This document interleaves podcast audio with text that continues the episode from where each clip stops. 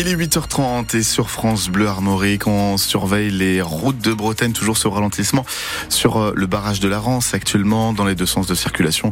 Et ça coince également sur la voie express à hauteur de Vannes en direction de Lorient 02 99 67 35 35 pour nous signaler quoi que ce soit de dangereux ou d'inhabituel sur les routes bretonnes. Côté ciel, encore beaucoup d'averses aujourd'hui euh, en Bretagne, peut-être aussi quelques beaux rayons de soleil, de belles éclaircies dans l'après-midi. Nous avons entre 3 et 7 degrés ce matin et des maximales sous les normales de saison. Nous avons 7 à 9 cet après-midi. Et à 8h30, les informations avec vous, Valentin Plat.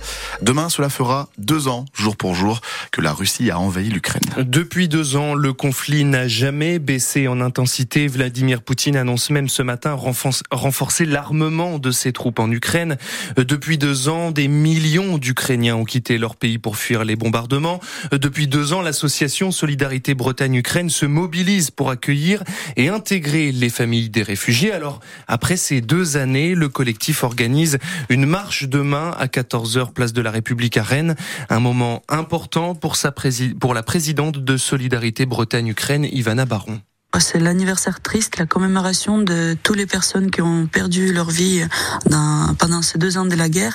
Et c'est un, moment de fort de solidarité auquel j'invite les Rennais de venir et surtout pour soutenir les Ukrainiens qui sont encore en train de combattre. On reçoit le soutien et les familles ukrainiennes, elles ont des amis euh, parmi des Français qui les aident, qui les soutiennent. Ça reste toujours très formidable, le soutien des Rennais envers les Ukrainiens. En fait, on a mis en place des cours de français, c'est cinq jours par semaine. On a aussi des permanences juridiques où les gens peuvent venir euh, du coup pour toutes questions différentes du ordre juridique. On a également une bibliothèque ukrainienne avec plus de 500 livres qu'ils peuvent euh, lire ici sur place et on avait aussi avait fait un projet d'aide psychologique donc euh, a, on a été contraint d'arrêter. Ivana Baron, invitée de la matinale de France Bleu Armorique, interview à réécouter dès maintenant sur notre site internet francebleu.fr.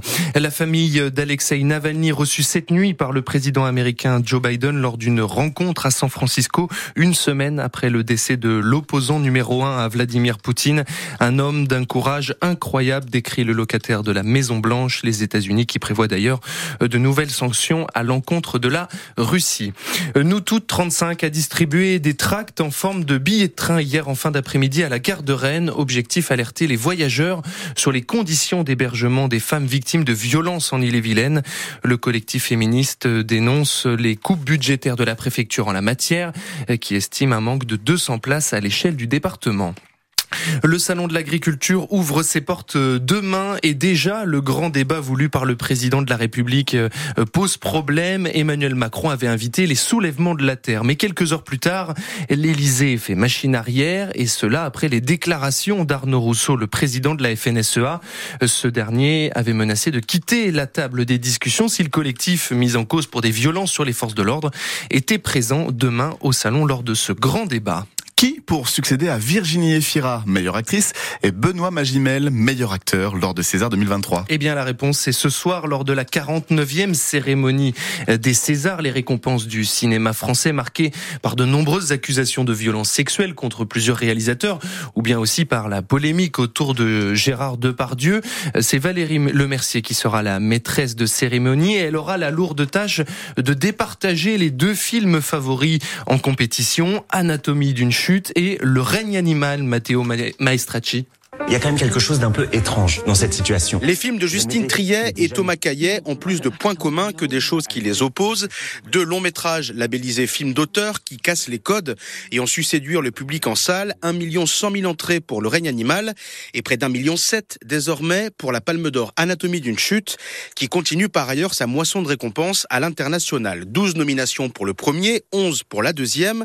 Justine Triet qui peut devenir ce soir la première femme récompensée pour sa réalisation depuis Tony Marshall il y a 24 ans. Chez les comédiens, les performances de Marion Cotillard, Léa Drucker et Sandra Huller ont dû donner des mots de tête aux votants pour meilleure actrice. Chez les hommes, ça se joue sans doute entre Arié Vortalter, excellent en Pierre Goldman, et Benjamin Laverne, qui a incarné l'abbé Pierre, mais ne pas sous-estimer le jeune qui monte. Raphaël Quenard, omniprésent, nommé trois fois ce soir, meilleur acteur dans Yannick, Révélation dans Chien de la Casse et meilleur co-réalisateur d'un court métrage pour l'acteur. T'as pas de meuf, t'as pas de problème, t'as pas de problème, t'as pas de vie. Et la cérémonie des Césars, c'est donc ce soir au Palais de l'Olympia. Plusieurs films bretons sont aussi en compétition. On vous a mis toute la liste de ces films bretons sur francebleu.fr. La compétition fait rage au César, c'est tout aussi intense. En Pro D2 de rugby, hier à la Rabine, le 15 Vanté a renversé son adversaire Béziers, mené à la mi-temps. Le RC Van s'impose tout de même 45 à 17 et prend provisoirement la tête du championnat avant le match de ce soir à 19h30 entre Provence Rugby et Angoulême. Le Stade Rennais éliminé de la Ligue Europa en barrage de la compétition malgré la victoire. 3 buts à 2 hier au Roison Park face au Milan AC. Difficile d'effacer la cuisante défaite 3-0 au match aller.